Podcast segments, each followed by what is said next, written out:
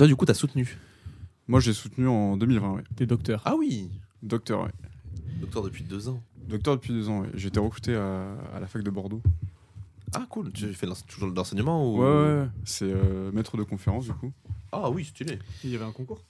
Ouais, c'est un concours. Alors, euh, tu sais, c'est les concours, euh, c'est par fac en fait. Ouais. Donc, euh, chaque, chaque fac ouvre un concours local. Et j'ai eu la chance d'être recruté direct. Magnifique. Magnifique.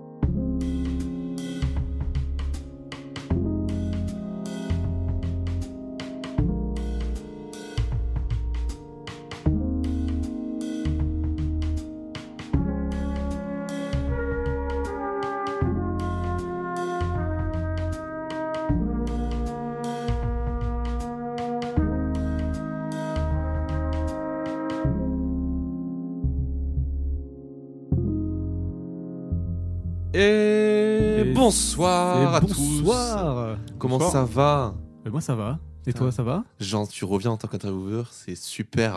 En plus, restez jusqu'à la fin. On Ah a une annonce la à fin. vous On a une super annonce à vous faire, c'est très important sur cet épisode. D'ailleurs, j'ai écrit épisode 30, c'est épisode 31, rien à voir. Hop là, on reçoit Mathéo aujourd'hui. Comment ça va? Et ben, moi, ça va nickel. Merci de votre invitation. Mais Bah, pas de avec souci, plaisir, avec plaisir. On est très content de te recevoir aujourd'hui pour une thèse en droit public sur l'acte plurilatéral en droit pu- public, tout simplement. C'est ça. Titre simple et efficace. Toujours. Ouais. Mais toujours en droit, vous êtes bien carré, bien droit, ça va, ça va vite. Moi cool. j'ai fait ma petite recherche et j'ai vu que euh, sur euh, LinkedIn tu avais mis en info que la notion d'acte plurilatéral est issue d'une doctrine importée en France par Léon Duguy au début du XXe siècle. D'origine allemande, cette doctrine constitue à subsumer tous les accords de volonté sous métacatégorie nommée acte plurilatéral dont le contrat n'est pas sous catégorie avec l'acte unilatéral. L'acte unilatéral forme un summa division, divisio des actes juridiques. Comme l'acte unilatéral. tu vas nous expliquer tout ça Eh, parce que tout compris je ne comprends rien. Non, non, j'ai. Alors, en vrai, bon, déjà, vu que c'est le premier mot de la thèse, je pense qu'il faut commencer par là. C'est quoi un acte plurilatéral? Alors, l'acte plurilatéral, c'est un concept. C'est Ok. plus un concept euh, véritablement qu'une chose bien définie. Et donc, c'est un concept que je propose à l'ensemble de mes collègues universitaires. Ok. Parce que pour l'instant, on a plutôt l'habitude de parler de contrat. Et l'acte plurilatéral, ça serait un concept plus large que le contrat, qui engloberait le contrat, mais aussi d'autres accords de volonté. Genre un méga contrat. C'est pas vraiment un méga contrat, c'est plus une catégorie conce- conceptuelle. Ok. C'est une sorte de vide, c'est une abstraction Ouais. euh, dans lesquelles on rangerait le contrat, mais aussi d'autres accords de volonté qui ne peuvent pas être qualifiés de contrat parce qu'elles ont des effets juridiques différents. Ok. Oui, il faut dire aussi que tu es, euh, enfin je sais pas si tu l'as dit, que tu es docteur du coup. Tu as soutenu ta thèse non, en j'ai pas 2020. encore dit, oui. Je suis docteur, ouais, j'ai soutenu ma thèse en le 6 octobre 2020, pour Ok. être exact. Félicitations déjà. Champion. Merci. Bravo. C'est chouette, toi. Et, euh, et du coup, maintenant, tu es euh, donc tu es euh, tu travailles à l'université. Ouais. l'université. J'ai été recruté euh, après ma soutenance de thèse. Donc euh, j'ai été recruté le 1er septembre 2021 à l'université de Bordeaux et je continue de, de donner des cours en droit public. Et tu donnes des cours et tu travailles toujours sur ce sujet? Non, ça c'est un sujet que, que j'ai complètement laissé derrière moi. qui est fini ou Bon. qui est laissé? C'est jamais fini en soi. Après, c'est une thèse d'ordre philosophique. Ouais. C'est une proposition. J'attends euh, de voir euh, si ça fonctionne, si c'est un peu repris. Et puis, euh, et puis on verra. Mais moi, j'ai j'ai fait ma part du travail. J'ai proposé. Voilà, je, je laisse aux autres le soin de, de se saisir de la notion. Tu penses qu'il y aurait besoin d'au- d'autres thèses qui se basent sur la tienne pour exploiter du coup tout ce que tu as euh, proposé? Le mettre en place, l'expérimenter? Je sais pas. En fait, moi, euh, ma thèse, c'est vraiment. euh, tu en as parlé tout à l'heure euh, dans le résumé. Ça vient d'un concept de Léon Duguy. Léon. Duguy, c'est un universitaire bordelais. D'ailleurs, l'université est rue Léon Duguy. C'était un peu la, la star de l'université. Le Lionel Messi du droit. Le resta de Pessac euh, Talence Exactement. Et euh, du coup, c'était un concept euh, du XXe siècle que moi, j'ai essayé de moderniser et euh, d'appliquer euh, au droit positif de notre époque aujourd'hui. Et du coup, euh, bon, on va revenir sur cette, euh, sur cette thèse. C'est ce qui nous intéresse. Comment, enfin, cette thèse, à qui elle va? Donc, tu disais, elle sert, elle englobe plusieurs choses autour des contrats et du contrat, et elle va servir à qui? Pourquoi? À quoi? Ça facilite quelque chose? C'est vu que c'est un concept que tu as repris et que tu as modernisé? Quel était le problème en gros de base et voilà un petit peu tout ça. Alors, le, le premier problème de ma thèse, et c'est euh, l'idée de base, c'est que la notion de contrat, elle a été euh, abusivement utilisée. Et on a appelé contrats, tout un tas d'actes qui pourtant euh, n'y répondaient pas. Le souci qu'on a, c'est qu'on n'a qu'une seule qualification pour les accords de volonté actuellement, qui est celle de contrat. Hmm. Donc, si on veut qualifier juridiquement un accord de volonté, on est obligé de dire qu'il y a un contrat, parce qu'il n'y a pas pas- euh, de catégorie alternative. Et donc, l'idée de l'acte plurilatéral, c'est justement de créer des catégories alternatives au contrat euh, pour pouvoir euh, ben, finalement identifier d'autres accords de volonté que le contrat. Alors qu'est-ce qu'on entend par accord de volonté? En droit, on a une summa divisio, pour reprendre encore un Putain, terme non, mais ça latin. va jamais finir, Il nous met des couches. On a une grande distinction, pour parler français, Merci. une distinction entre les actes unilatéraux Et en fait les accords de volonté. L'acte unilatéral, c'est celui qui va imposer, donc c'est l'acte d'une seule personne. Ouais. C'est un acte assez descendant, jupitérien, on pourrait dire. Et euh, l'accord de volonté, bah, c'est euh, toi et moi qui allons discuter et qui allons tomber d'accord. Donc c'est vraiment le mode de formation de l'acte qui est très différent. Soit il est décidé par une seule personne, euh, soit c'est un- une sorte de consensus qui émerge et de là naît un acte, un contrat ou un acte plurilatéral. Donc un acte, euh, on peut dire euh, euh, euh. Vertical, vertical pour euh, unilatéral et horizontal pour Exactement. plurilatéral. Ok. c'est un peu, euh, c'est un peu euh, le, le schéma qu'on donne souvent. ouais. Ok. Et euh, donc tu dis que le contrat, c'est euh, un terme qui est utilisé entre guillemets à tort et à travers. Euh, c'est quoi la vraie définition du contrat? Et pourquoi elle n'est pas respectée du coup? Alors il y a plein de définitions du contrat. Il y en a une qui est plus officielle que les autres, c'est celle du Code civil. Le Code civil nous dit, je crois, de mémoire, que c'est un accord de volonté euh, destiné à créer des, effets de droit.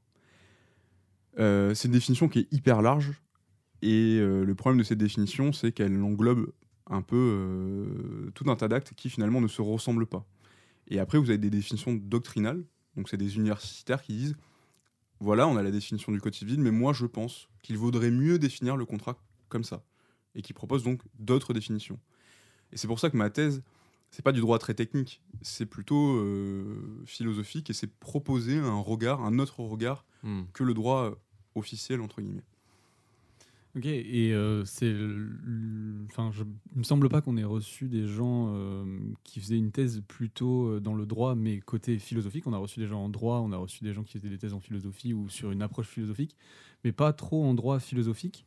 Et donc, on, euh, j'imagine que concrètement, euh, tu n'as pas proposé euh, vraiment euh, une clé ou un outil euh, directement, mais plutôt un axe de réflexion, ce que tu disais.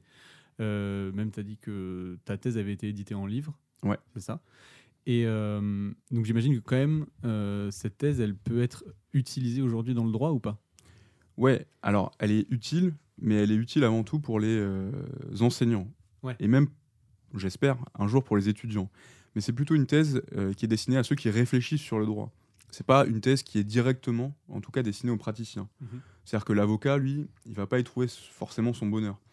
C'est plutôt une thèse euh, pour parler du droit. C'est pas une thèse pour faire du droit technique. C'est une thèse pour en fait matérialiser et se représenter le droit euh, tel, tel qu'il est aujourd'hui. Et ça, c'est hyper important aujourd'hui, justement, dans tout ce que tu disais et ce que je lis là.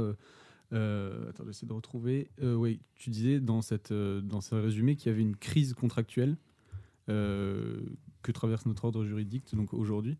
Et, donc tout ça va permettre à ceux qui réfléchissent le droit justement à clarifier un peu ça et à poser pas de nouvelles bases, mais justement à re-réfléchir les bases. Ouais, le but, c'est d'essayer de- d'arrêter d'appeler contrat des actes qui, finalement, n'ont quasiment aucun lien entre eux. Donc moi, j'ai essayé de travailler sur la notion de classification. Et donc l'idée de l'acte plurilatéral, c'est de dire que vous avez une grande boîte, et à l'intérieur de cette grande boîte, vous avez quatre autres boîtes qui sont plus petites. Alors il y a le contrat, première catégorie, ce que moi j'ai appelé la convention inimpérative. C'est des accords de volonté de droit souple qui n'entraînent pas de contraintes. Ensuite, on a la convention attributive. Là, c'est des accords de volonté qui vont attribuer un statut. Et enfin, on a la convention distributive. Là, c'est encore des accords de volonté, mais qui distribuent cette fois un statut. Donc l'idée, c'est finalement en fait de reclassifier les choses et euh, de pouvoir être plus clair, de pouvoir mieux se comprendre quand on parle euh, entre juristes. Et euh, tout ce que tu décris là dans ces boîtes et ces différents types qui aujourd'hui sont appelés des- à tort des contrats, euh, c'est en gros, enfin c'est des accords écrits à chaque fois? C'est pas forcément des accords écrits. Alors le contrat, ça peut être un oral ou ça Oui, peut voilà. être écrit. Hmm. En général, euh, dans la pratique, c'est plutôt, euh, Mm. surtout en droit administratif, où vous signez des marchés publics à plusieurs dizaines de milliers d'euros, euh, là, évidemment, qu'on écrit les choses, ne serait-ce que, ne que pour des questions de preuve, mais euh, en théorie, les contrats peuvent être euh, oraux. Hmm. Et quand tu vas acheter ton pain à la boulangerie, tu signes, enfin tu signes, non, puisque tu le signes pas sur le papier, mais tu passes un contrat avec ton boulanger. Sur le prix de ce que tu vas acheter. exactement. Ok. Donc euh, des contrats, t'en passes tous les jours euh, sans t'en apercevoir. Ok, oui, c'est ce que j'avais l'impression que- de comprendre quand tu parlais de justement de de cette euh, unilatéralité ou plus, enfin voilà, quand tu disais entre deux personnes, euh, quand ils se mettent d'accord, euh, ça aussi, ça peut être entre nous juste un contrat oral en gros, euh, Ouais, bien sûr, mais le contrat, c'est euh, contrat de la street. c'est la base de la vie. Le, Ouais. contrat, le contrat du couple, après, tout simplement. Ouais, Le mariage, c'est un contrat, et ça, c'est ouais juridiquement voilà, un tu le contrat signes aussi, carrément. hyper bien identifié. ouais. Mais même auparavant, quand tu te mets dans un couple, tu te mets- tu t'établis des règles et tu mets une sorte de contrat. euh, Là, on pourrait dire que c'est un contrat moral, mais euh, Ouais, c'est moral. Est-ce que c'est vraiment un contrat au sens juridique du terme Ah bah. Et c'est ça qui est intéressant, c'est qu'on a des contrats philosophiques et Ouais. des contrats juridiques. euh. Mais j'imagine que justement pour bousculer un petit peu tout ça, c'est quand même assez difficile d'en parler et même de le vulgariser, puisque j'ai l'impression que tu essaies de détacher euh, tout ça du mot euh, contrat. Mais mine de rien, pour en parler, on est un peu depuis tout à l'heure obligé d'utiliser ce mot, même si on le colle pas forcément sur euh, sa bonne définition, j'ai l'impression. C'est la plus grande difficulté de ma thèse. C'est effectivement hyper difficile, et euh, surtout de le vulgariser à des gens qui sont pas forcément Bah ouais. euh, issus du monde du droit. Et en plus, moi, je parle de choses, et pour les gens, ces choses-là sont des contrats. Donc Mm. évidemment que tu es obligé de commencer à expliquer euh, en parlant de contrat, sinon les gens, ils ont finalement plus de, de mots communs, et euh, il y a plus d'espace de discussion. Mais en même temps, c'est pas non plus déconnant de, tu vois, genre, euh, vu que tu cherches un peu à, pas forcément déconstruire, mais changer euh, ces choses-là, de repartir de la base et de tout reprendre. euh, pourquoi, voilà, tu- on veut changer le mot contrat Bon, bah, il faut qu'on reparte de l'origine de qu'est-ce que le contrat, qu'est-ce que ça définit, etc. Et, et qu'il soit, il serve à être plus précis aussi. Ouais, c'est un peu le- la difficulté de la démarche. C'est finalement euh, proposer un mot, un autre mot sur, euh, sur le mot de contrat. Et euh, il faut arriver à se comprendre. Et euh, pour ce faire, du coup, du coup, voilà, ça y est, Ouais, l'ai t'inquiète. dit dix fois, je pense, depuis le début. Dès que tu commences une phrase, tu dis du coup. J'ai fait l'effort de pas le dire sur les deux phrases précédentes, vous réécouterez chez vous. Critique de langage Pas Ah très- ouais, je, je suis pas tout à fait sûr. Je pense que tu m'en as lâché. un. J'en ai lâché un ou deux. Ah ouais. On a fait un épisode euh, de fin de saison et euh, Laura, donc c'est notre autre un- Troisième host. troisième host, qui a répertorié le nombre de du coup qu'on a dit, dit. euh, Ouais. ça sur, chiffré, sur non 24 épisodes, on en a dit 1000. 1000. Et moi j'en suis à. T'en as à 580, je crois, et moi, je crois que je suis à 420. Je ouais. Est-ce que Bref. c'est bien ou pas Je ne sais plus ce que je voulais dire. Euh, Du coup, tu si. voulais dire. Non, je vais pas le dire. Cette thèse a duré combien d'années Moi, j'ai fait ma thèse en 4 ans, ce qui est un Pas temps mal pour le droit. relativement, relativement court. Ouais, pour du droit, euh, c'est c'est carré. Normalement, c'est 5 ans. Euh, 5 et plus. Il n'y a, pas, y a- plus, y a ouais. pas de règle, mais après, ouais, le- la plupart des gens se tournent autour entre 5 et 6 ans. C'était un objectif Ouais. pour toi de la faire euh, rapidement, entre guillemets? Moi, moi c'est un objectif. Je voulais euh, très rapidement en finir avec la thèse parce que c'était un statut avec lequel j'étais pas forcément à l'aise, doctorant. Ouais.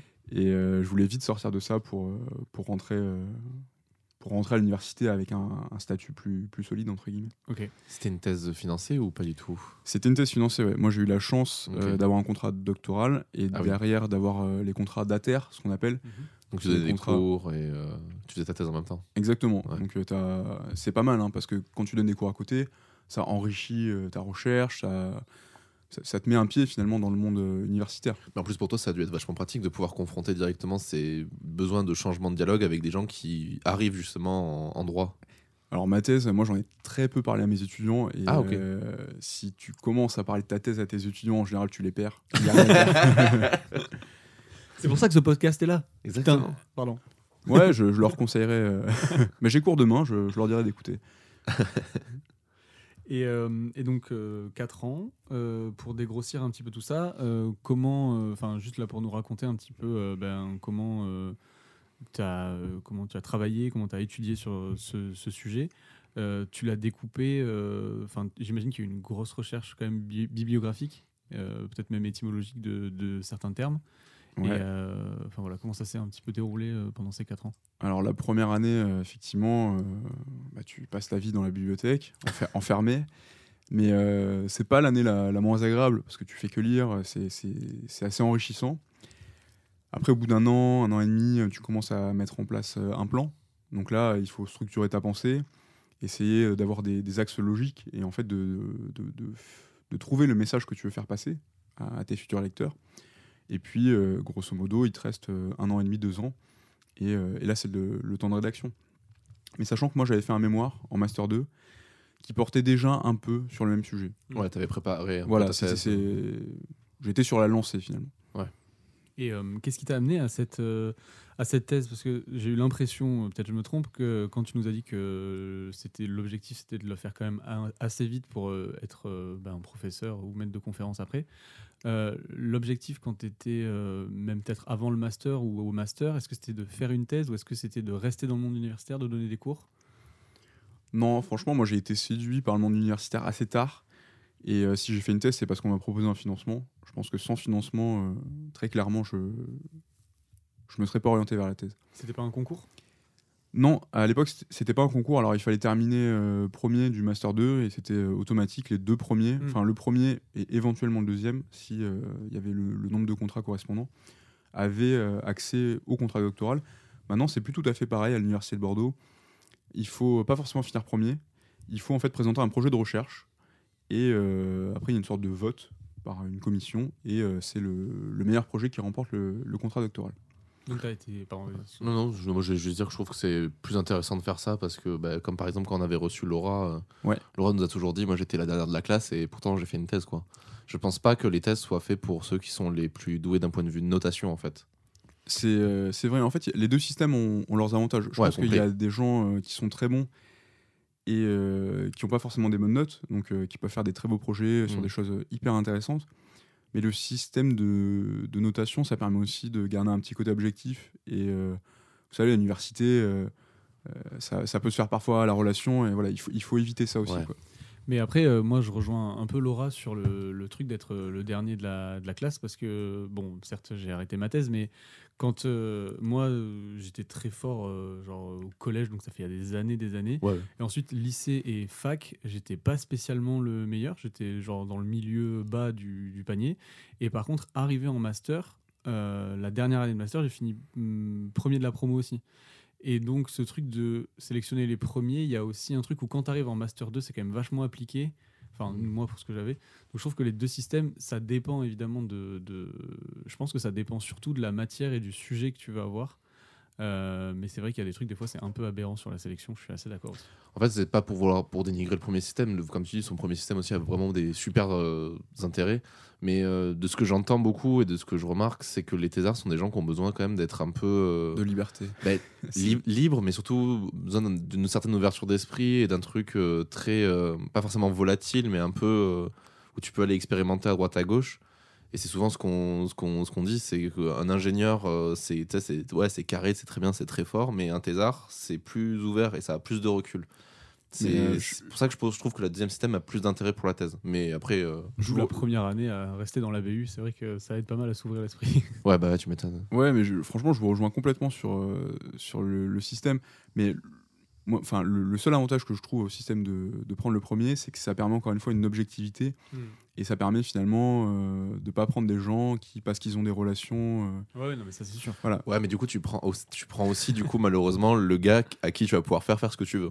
Puisque vu que c'est le gars qui est carré et qui Ouais, mais après, respecte bien les obligé règles. d'accepter quand. Enfin, tu vois, obligé. Ouais, non, mais bien sûr. Ah, il y a des gens qui refusent le, le contrat. hein. Non, mais bien sûr, bien Ouais, sûr, j'imagine bien. Je pense que justement, pour moi, le premier, il est pas en mode qui veut faire une thèse. Il est en mode je veux juste mon master et je vais dans mon boulot. C'est c'est direct, bien tracé, quoi. Mais en général, nous en droit, c'est les masters qui sont fléchés euh, pour Ouais, faire des ouais, thèses derrière. Donc en général, Ouais. le premier, quand même, euh, a plutôt tendance à, Mm. à rester à l'université.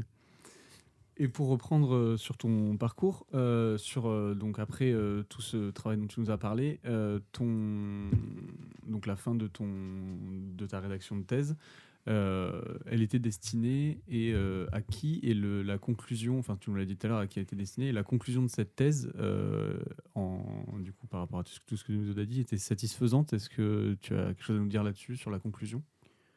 Bah, ma conclusion à moi, c'est qu'on peut utiliser effectivement l'acte plurilatéral, et c'est que ce concept qui a été imaginé il y a environ 100 ans, d'abord par euh, les Allemands, puis après par les Italiens, et, ensuite par les Français, avec notamment Léon Duguy, c'est que c'est un concept qui est toujours hyper utile pour décrire euh, l'état existant du droit. Et donc j'encourage, moi, euh, tous les juristes à se saisir de ce concept. Et moi, c'est un concept que j'ai travaillé en droit public, mais je pense que c'est un concept aussi qui peut marcher en droit privé, voire en droit international. Ok, donc tu es plutôt fier de, de cette thèse et de cette conclusion. Ouais, bah, je pense qu'il faut, il faut être fier de sa thèse parce que c'est un travail euh, énorme déjà. Mhm. Et euh, après, il y a des thèses, effectivement, où on part sur une hypothèse et cette hypothèse se vérifie pas. Ouais. Moi, pour le coup, euh, c'est plus une tentative de conviction. J'avais Mhm. j'avais la conviction que ce concept était utile et je me suis appliqué à essayer de le démontrer. Alors après, il y a des gens qui vont être convaincus et j'en ai croisé des gens qui m'ont dit bah écoute, ta thèse elle est super. Et j'ai croisé aussi des gens qui n'étaient pas du tout convaincus et qui m'ont dit bah écoute, ta thèse elle sert à rien. Oui, bah, forcément. Elle est éclatée au sol. Oui, c'est des gens qu'il faut pas forcément écouter. euh, Enfin, surtout, enfin, il faut écouter les critiques, mais pas non plus euh, prendre tout au pied de la lettre, je pense. Je pense qu'il faut surtout savoir euh, écouter les gens qui ont un intérêt sur le, la- le retour critique de ton travail. Mm. Tu vois, c'est- moi, c'est pareil. hein, je travaille dans l'audiovisuel et l'artistique. Et ben, je montre mon travail à plein de gens, mais il y a des gens qui vont me donner leur avis, j'en ai rien à foutre. Il y a des gens qui vont me donner leur avis, et c'est ceux-là qui vont être importants. Et autant les Tous ceux bonnes qui que les disent que c'est bien, tu les écoutes. Ouais, direct. Naturellement, naturellement. Ceux qui me disent que je suis un génie, je suis en mode mais kiffez-moi, putain, mais continuez comme ça. C'est grâce à ça que je vis, non pas du tout. Non, justement, c'est c'est là où c'est intéressant, c'est de dire, bah, en fait, quelqu'un qui a un regard critique sur ton travail, que ce soit et qui soit pas forcément du milieu, mais juste qui a un regard critique et pertinent, c'est ça qui est intéressant, même si c'est mauvais. Mais après, tu as, les deux cas parce que tu as des, t'as des gens qui disent euh, Moi, je suis pas forcément convaincu par votre concept, mais j'ai aimé votre démarche et je trouve que malgré tout, même si c'est pas un concept que moi j'utiliserais, je trouve que votre thèse, elle respecte euh, tous les canons euh, d'une belle thèse. Et il y en a d'autres, ils vont dire Ah bah non, moi ça me parle pas. Et donc, euh, ils dénigrent complètement en fait, Ouais, mais sans reconnaître les qualités formelles. Parce qu'on peut ne pas être d'accord avec un travail et reconnaître pour autant euh, la Le qualité de ce travail.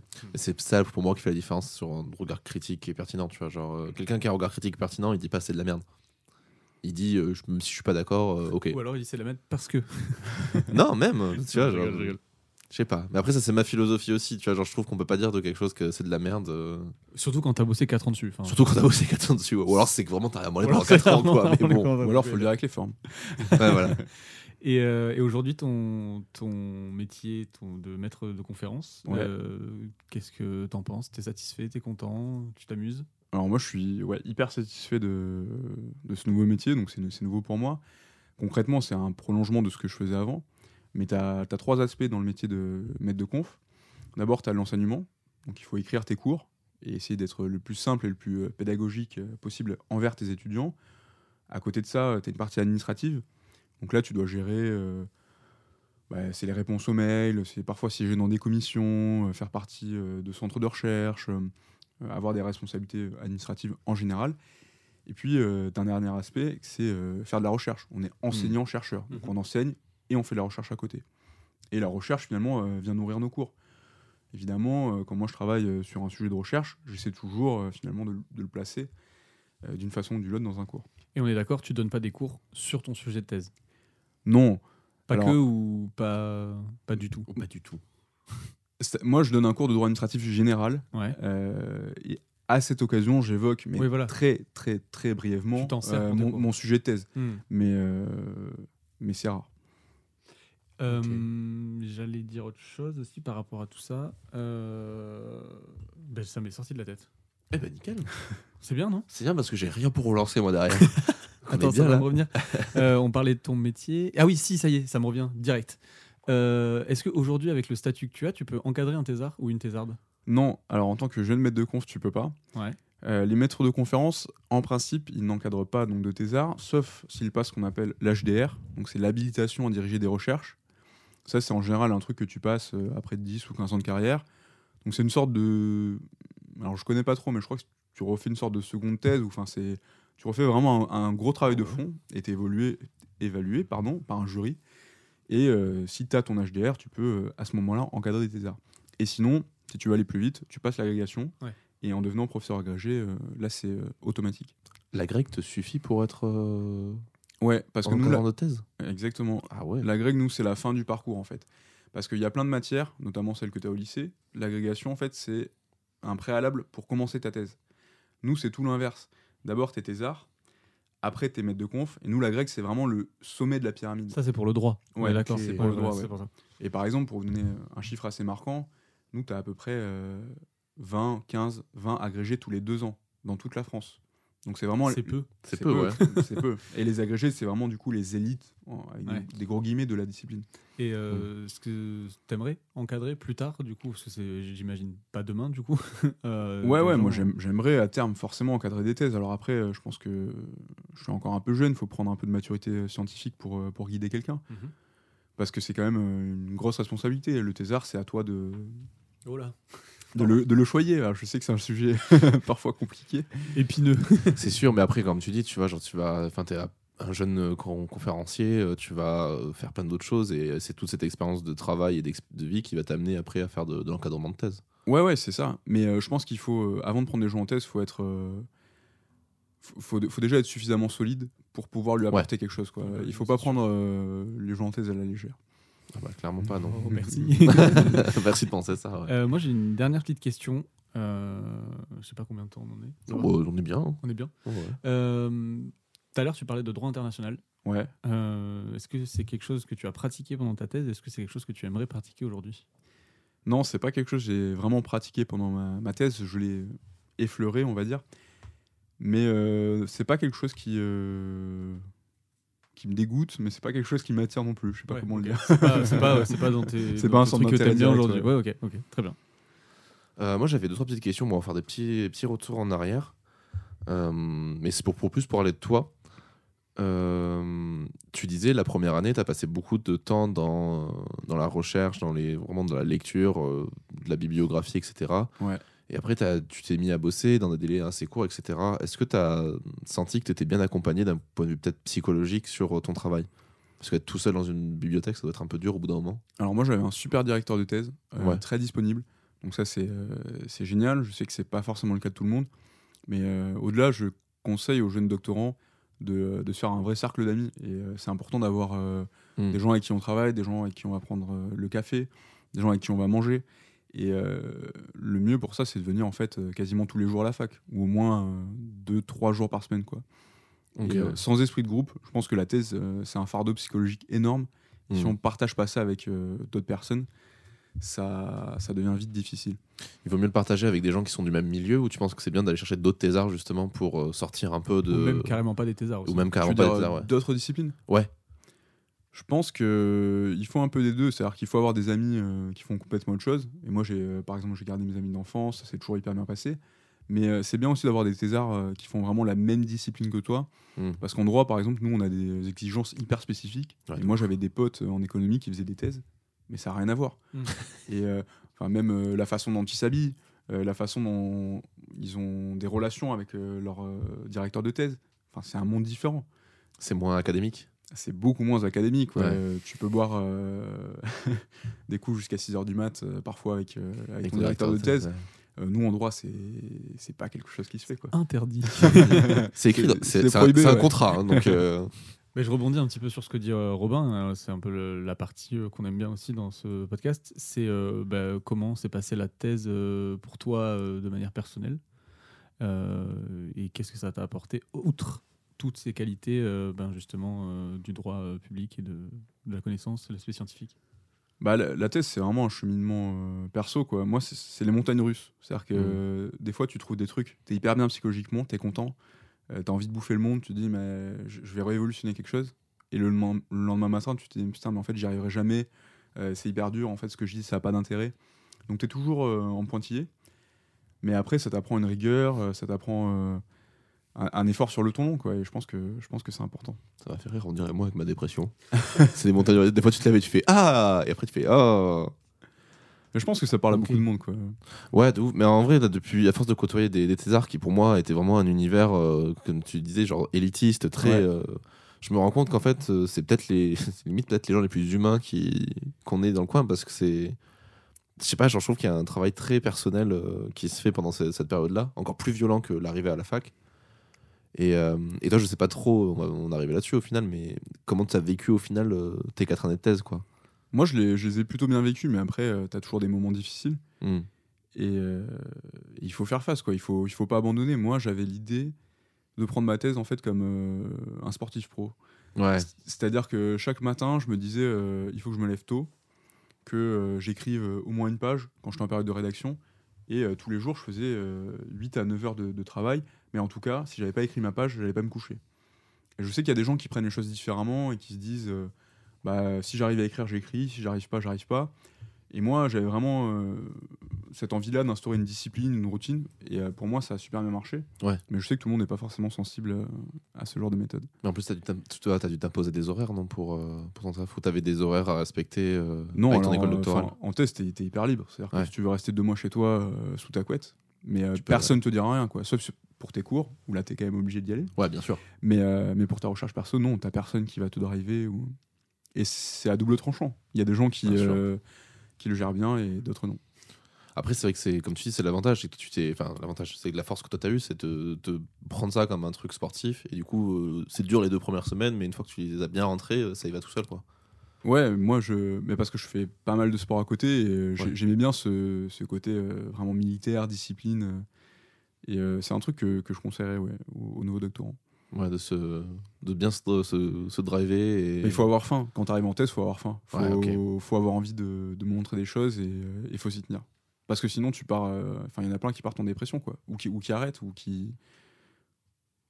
Ah, ces gens qui arrêtent les tests, putain. Non, mais en plus, moi, j'ai super potes qui ont arrêté. Ça vient, euh, de, ça vient aussi ça vient de des- mille choses, la Ça vient de mille choses. Ça vient Ouais. de la volonté que tu as au début, de la volonté que tu as genre pendant, et de l'encadrement aussi, comment de ton environnement, ouais. de l'environnement de travail et tout, c'est sûr. Et puis de ce qui t'attire aussi Ouais. ailleurs, hein, au final. Tous les gens qu'on a reçus euh, ou qu'on a connus qui ont arrêté des thèses, euh, il n'y en a aucun qui m'a sorti la même, euh, la même raison. Oui, et puis en plus, là, toi, tu as beaucoup de recul, puisque ça fait deux ans que tu as terminé ta thèse. Ouais. Euh, tu as quand même pas mal de recul dessus. Je pense qu'on t'aurait interviewé certainement, euh, je sais pas à quel moment ça a été 2019, ouais, le, euh. plus dur. Ah ouais, Mais si à un moment où c'était très dur, je pense que tu n'aurais pas eu le même regard sur ta thèse, tu n'aurais peut-être pas dit les mêmes choses. J'aurais pu venir en pleurant. Parce que c'est ça. Non, mais on a reçu, on a reçu des On gens. reçu, moi, j'adore hein. ça parce qu'on a reçu des gens qui sont au tout début. euh, bah, enfin, moi, j'avais. C'était quand on a commencé le podcast, c'était au tout début. Bah, j'avais pas du tout la six même mois de thèse, je crois. Et euh, t'en as, ils sont à la moitié quand ils ont eu les premiers résultats. Je parle du côté euh, sciences euh, appliquées, Mm. où tu as les premiers résultats. Soit tu as ceux qui sont complètement perdus, soit tu as ceux qui sont euh, genre morts de faim aussi. Et après, on reçoit aussi ceux juste avant de soutenir qui sont pas bien du tout. Et ceux juste après, ils sont libérés, ils sont contents. Et après, ceux qui ceux qu'on reçoit deux ans, deux ans ou plus après, une certaine maturité, un recul euh, par rapport à tout ça. Et je trouve ça hyper important de mélanger un petit peu aussi tous ces, points de vue. C'est bien d'avoir. Voilà, voilà, de toute façon, c'est ce qu'on cherche. On veut différents niveaux pour montrer la complexité et l'univers qu'est la thèse. euh. Tu vois, genre, comme tu, comme tu disais, on en a plein qui ont aussi, on a reçu qui nous ont dit ça. Il y a des, la première année, ça se passe trop bien. La deuxième, ils ont les premiers résultats, ils se rendent compte que c'est l'enfer et qu'ils vont, enfin, ils pensent qu'ils vont jamais y arriver. En troisième année, ils font le, ils font leur rédaction et c'est galère. Et au final, à la fin, quand tu arrives, en fait, moi, je trouve que ce qui est super cool pour vous dans la thèse, c'est que quand tu arrives à la fin de la thèse, peu importe qu'elle soit finie ou pas, tu as autant appris sur toi que tu as permis à la recherche d'avancer. Ah ouais, Je c'est trouve. c'est une aventure de vie incroyable. Ouais, c'est fou. Et du, et du coup, Oh ouais Bravo. et il était beau celui-là. Il magnifique. bien placé. Toi, dans cette, euh, qu'est-ce que ça t'a apporté au final euh, cette thèse personnellement? Bah, personnellement, je sais pas. Moi, je, enfin, je, je voyais ça surtout comme un- une condition pour accéder à l'enseignement supérieur, parce que sans thèse, tu peux pas rester à la fac. Ouais. Euh, donc ça, c'était mon but premier. Après, j'ai l'impression euh, d'être, euh, de savoir faire des recherches, de, de, de pouvoir développer une position critique. Euh, ça, c'est important aussi. Mais j'ai l'impression aussi que ça m'a donné plein de névroses, quoi. Allez, régal. bonsoir. On passe dans le troisième segment de ce Mais, mais podcast. je pense que tous les gens qui font des thèses, et, euh, par- ouais, Ah Franchement, ouais, ouais. tu penses je pense que c'est c'est un truc qui te marque à vie et ça, ça t'apporte plein de choses positives. Et tu saurais dire, enfin, si c'est pas indiscret, euh, qu'est-ce que justement. euh, Moi, je suis maniaque, par exemple. euh, et avant ma thèse, j'étais pas du tout maniaque. C'est-à-dire que moi, j'ai été étudiant, je laissais traîner. euh, je fumais à l'époque, mes cendriers. C'était pas non plus le méga bordel, mais mon appart. euh, J'imaginais vraiment la part dégueulasse. c'était j'avais pas. le cendrier dans mon lit. Non mais par contre je vois clairement ce que tu veux dire par bordel parce que c'est mes premières années de fac. hein. C'est comme tu dis, il y a trois cendriers dans, la, dans, Ouais. un, dans le mètre carré. euh, t'as des trucs qui s'emplacent partout, t'as tes fringues partout. ouais. Et là, du coup, maintenant, ça traîne plus, quoi. Et maintenant, je suis devenu euh, bah, complètement maniaque. Et à l'inverse, ma copine, elle est plutôt bordélique. Et moi, c'est, ça, Allez, me- c'est ça- pour toi, ça. ça. me fait péter un câble, quoi. Il essaie de lui faire passer un message. ok, ok. Est-ce que tu aurais quelque chose à rajouter euh, sur, euh, sur cette thèse, sur son parcours, sur tout ça? Non, pas forcément, mais euh, ouais, j'espère délivrer un message d'espoir et de dire que, que la thèse, ça peut être bien aussi. Euh, mais qu'en revanche, c'est sûr que si, euh, si à un moment c'est trop lourd, ouais, faut pas hésiter à arrêter, quoi. Parce que je, je sais qu'il y a des gens qui, pour qui c'est dur, quoi, la thèse. Avant d'arrêter ce que j'ai fait, euh, il faut quand même rappeler aussi qu'il y a des gens qui sont là aussi pour aider euh, à la, à- dans les universités, Ouais. qu'il faut essayer d'en parler à des gens et tout. Et vraiment, après cette étape de réflexion et avec d'autres gens, d'essayer de prendre du recul, si vous n'y arrivez pas, oui, là, il faut, faut arrêter. Est-ce qu'il y a une filière, euh, une filière ou un- une association qui est faite que pour les thésards, pour pouvoir les accompagner justement dans leur thèse ou une, Non, une après, sorte de cellule psychologique Non, mais tu as l'école doctorale, ça dépend. Moi, l'école doctorale, ils ont été super avec moi. Ouais. Euh, Il y en a, ils trouvent que des fois ça sert complètement à rien. Moi, ça m'a aidé euh, à tenir peut-être un peu plus, mais bon, au final, euh, j'ai pas eu deux grandes solutions. Oui, non, bien je sûr. sais pas, si, ah oui, après, tu as plein d'assauts euh, sur Bordeaux, je sais plus comment elles s'appellent. euh, on avait essayé de travailler avec eux. Il y a des assos sur Bordeaux euh, qui. euh, Enfin, des assos de thésards comme des assos étudiantes, en fait. Ok. Mais c'est sûr que ouais, il n'y a, rien de spécifique. Et il faut en parler à d'autres gens aussi qui sont directeurs de thèse. Et il faut essayer d'avoir un, un peu les profs du labo. Enfin, faut pas s'enfermer sur soi-même. quoi. Hmm. Ok. Petite question euh, pour terminer euh, toute cette euh, interview. Si c'était à refaire, tu le referais? Ouais, ouais, si c'était à refaire, je le, je le referais carrément. Eh ben, c'est parti On t'offre une petite thèse là. Le droit euh, multilatéral. Vas-y, l'acte multilatéral, c'est Oh parti. ça y est. Le droit multilatéral, mais c'est un vrai concept aussi. Oh, merde. Putain, tu- l'as Ok, bah c'est chouette tout ça. Bah écoute, euh, Tu nous fais ton petit résumé on fait un petit résumé. Est-ce que tu veux lancer un jingle? Parce que Laura veut lancer des jingles maintenant. Parce qu'il y a un petit résumé à la fin, c'est ça? Ouais, En fait, je euh, dois la- résumer ta thèse. L'objectif, c'est qu'il doit résumer ta thèse en une phrase courte. Ah ouais, et moi je juge après. C'est Je- je te mets Exactement. une note sur tu mets une note sur. Ça fait trop longtemps qu'on m'a pas mis une note sur 20. Donc, euh, Aïe, aïe, aïe. T'as intérêt d'être gentil parce que je suis à côté. ah, la dernière fois, c'était un 16 ou 17, je crois. J'étais content. hein. Bah oui, mais les gens t'aiment bien, Robin. C'est vrai. Ah, en plus, t'es doué. Je suis le mec mignon. oh, il est mignon. Euh, jingle. C'est l'interro de Robin.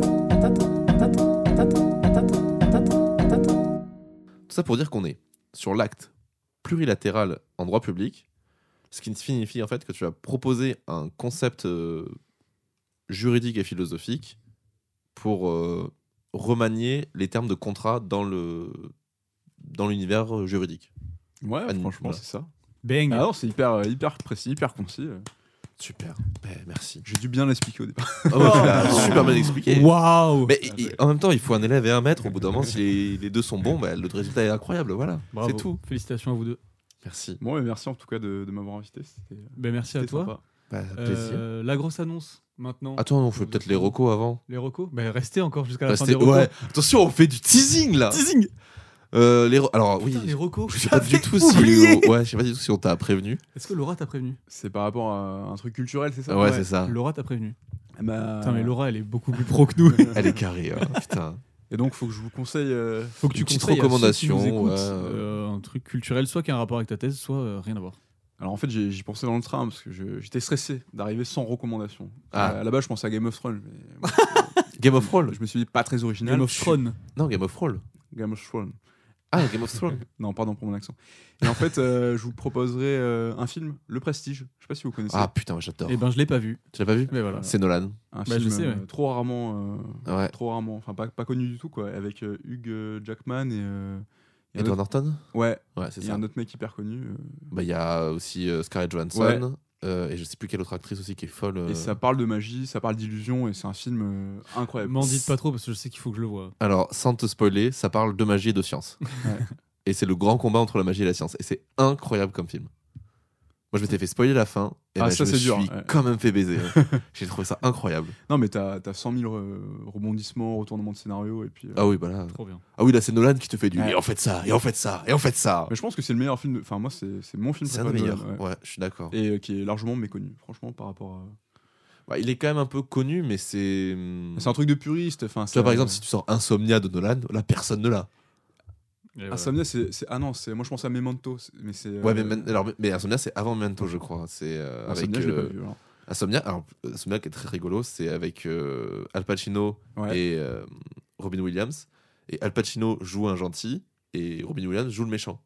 Donc ils ont inversé les. Ils ont inversé les personnages et ça se passe en, en- dans les pays euh, de Laponie. Et du coup, il, euh, il- le- la spécialité de ce film, c'est qu'en fait, le soleil ne se couche jamais. Et il fait une enquête policière et c'est- incroyable. Ah, ça me donne envie bien. de. Ah, je te jure, tu vas kiffer. J'espère que c'est Nolan, j'espère que je ne me suis pas planté, mais, euh, mais j'ai beaucoup aimé. Écoutez, moi j'ai rien trouvé de en lien avec la le, le droit, parce que j'avais pas recommandé How to Get Away with a Murder vu que la fin c'est de la merde. Les deux premières saisons sont incroyables et après il faut s'arrêter. Moi je vais plutôt vous recommander euh, un manga qui s'appelle euh, Dead Dead Demon DDDD Destruction. Voilà, c'est un peu long. C'est de Inyo Asano, c'est celui qui avait fait Bonnie Poon Poon. Euh, et en fait, alors c'est un peu badant, je préfère prévenir de suite. Gros trigger, hein, surtout l'univers de Asano. En fait, c'est hyper philosophique. Et là, le concept de ce manga-là, c'est qu'il y a un vaisseau alien qui est arrivé au-dessus de Tokyo. Et on ne sait toujours pas quelles sont les intentions des aliens. Et tu suis un groupe de lycéennes qui partent à la fac, grandir dans un Tokyo qui est en guerre contre une menace dont on ne connaît pas l'ampleur. C'est incroyable. C'est juste incroyable. Ils sont tous là-bas, dans la bibliothèque. Je les ai tous, enfin, Vous pouvez venir chez. Robin pour les lire. Ouais, voilà, vous pouvez venir. Vous vous posez dans mon salon avec plaisir. Non, c'est assez fou, ça traite de plein de thématiques, ça parle de grandir. euh, Il avait déjà traité de l'enfance dans Bonnie Poon Poon, et là, il traite vraiment de cette euh, condition de. de. ouais, de. de guerre, en fait, mais de guerre qui, dont tu ne dis pas que c'est une guerre, enfin, de tout, ça, tout ce qui est ces, ce- ces nou- nouvelles guerres, en fait, qui existent. Et euh, qu'est-ce que c'est que d'être un adulte euh, en devenir dans ce, dans ce monde-là? C'est génial. Ça mélange un peu de science-fiction aussi, c'est très cool. Je suis très très fan. Euh, ben, moi, j'ai complètement oublié. Du coup, je vais vous recommander. Je crois que j'avais déjà recommandé la série Dark sur euh, Netflix. Ouais. Euh, c'est une série allemande qui est en trois saisons que j'avais beaucoup beaucoup aimé. Et la même équipe a réalisé et produit du coup une série qui s'est sortie il n'y a pas longtemps sur Netflix qui s'appelle 1899 et qui a été entièrement tournée pendant le premier confinement. Euh, donc moi, moi j'ai beaucoup beaucoup aimé la série parce que j'avais beaucoup aimé euh, Dark avant. Donc si vous avez regardé Dark, allez-y. Si vous avez même pas regardé, allez-y aussi. C'est une série qui est qui retourne assez vite le cerveau dès le premier épisode. Mhm. Euh, donc c'est une histoire euh, de d'un d'un bateau un peu en mode Titanic avec plein de gens de nationalités différentes avec un background de, de- un peu sale à chaque fois euh, pour chaque personnage et ils vont se croiser s'entrecroiser. Il y a des trucs un peu surnaturels un peu euh, euh, mental des trucs qui se passent.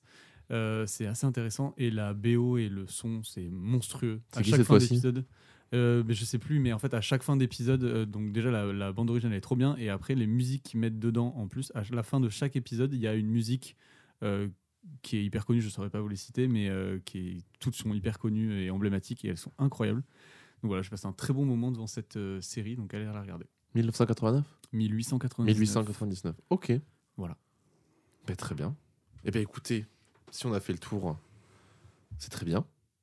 Merci Mathéo d'être venu. Et merci à vous, c'est un plaisir. Euh, qu'est-ce bah, du coup, qu'est-ce que j'annonce? Ah, putain, maintenant oui, ou tu ton annonce. Je fasse vrai. annonce, Bah ça y est, je le dis. ton annonce maintenant. ouais. Euh, Je ne serai plus là pendant au moins un an. C'est fini, dit de gens pour, Voilà. ouais, pour taisez-vous pour l'instant. Euh, chose. voyage moment- Ouais, petit voyage. Euh, je pars en Asie du Sud-Est. Bon, là, on enregistre. On est quoi? On est le 1er décembre. On est le 1er décembre. Je pars en février. J'enregistrerai peut-être quelques épisodes. Mais déjà, j'avais, euh, j'en avais fait enregistrer un peu moins. Euh, je suis pas remplacé par Laura non plus. Mais euh, Laura vient nous aider. Et, Non, euh, voilà, Laura est juste une nouvelle comparse dans Nouvelle la- dans comparse. l'équipe. Qui est carrée. Et mais de chez carré. Et en plus, elle a l'avantage d'elle être docteur et moi non. non, je rigole.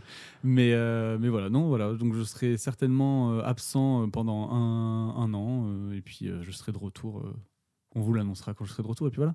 Ouais, on fera des petits, des petits messages, on se tiendra au courant quand même.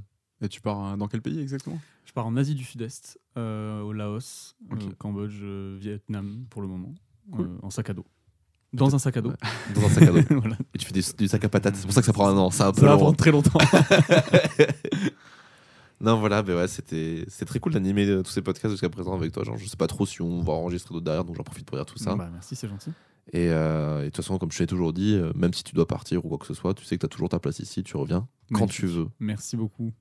Alors, Je sais, c'est un grand moment d'émotion. Ouais, c'est Voilà, peu. Chialer, putain. putain. C'est bien de me faire ça quand je suis très stable psychologiquement. Merci, Jean. Bon, tu le savais que je partais. Oui, je savais, je savais. Non, ouais, mais voilà. Mais écoutez, si tout ça vous a plu, euh... ah putain, mais du coup, j'en profitais pour relancer aussi du coup cette annonce-là. Oui. Euh, vous pouvez aller écouter d'autres podcasts qui sont produits par Audio Mori, dont du coup, euh, toujours dans les bons coups, qui parlent de sexualité et de sexe. On a aussi Divine Féminine qui parle d'amour et de musique. Et on a maintenant Parlons Sensibilité qui vient de rejoindre, qui a été transféré. qui est transféré chez moi au du coup. mercato chez Audio Mori. Donc voilà, le podcast de gens qui parlent de sensibilité, dont j'espère que tu reprendras aussi en revenant d'Asie. J'espère aussi. En plus, on avait prévu des trucs, donc euh, j'espère que quand on reviendra d'Asie, on pourra relancer ce podcast. Ouais. Ouais, à fond. Même s'il vous faut encore du temps derrière, euh, Enfin, moi, j'avais beaucoup aimé, je le trouvais très très chouette et Merci. très intéressant. Et puis sur une thématique qui n'est pas beaucoup traitée, donc c'est vrai qu'il y a matière à prendre. Donc voilà, n'hésitez pas à nous rejoindre sur les réseaux sociaux, à partager. Euh, Peut-être que j'ai fait le Patreon d'ici là parce qu'il fallait que je recommence tout Oh là j'avais tout préparé et j'étais en mode Hmm, est-ce que je ferais pas autre chose? Voilà ça c'est bien moi Euh, mais voilà nous, normalement il sera préparé n'hésitez pas à donner et n'hésitez pas voilà à, à parler surtout autour de vous et si vous voulez venir n'hésitez pas à nous demander voilà et ben je vous dis à bientôt Merci Robin. Merci Merci pour tout. Mathéo. Salut, Merci, à la Mathéo. prochaine. et à bientôt À ciao bientôt. ciao